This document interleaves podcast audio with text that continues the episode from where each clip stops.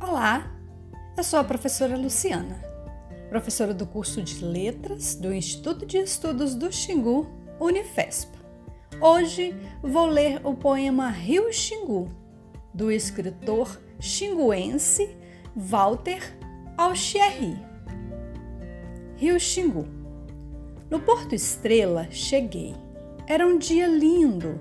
Lavei meu rosto com as águas do Xingu. Ali estava para uma pescaria. Fiz estes versos para dizer quão lindo tu és. Tuas águas contam a história de um gigante. Quem não conhece, vem de longe para te olhar. No outro lado, o pôr do sol no horizonte.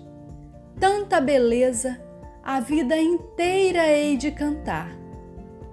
Vai, água doce, mate a sede, mate a fome Tu és a riqueza e o orgulho do Pará.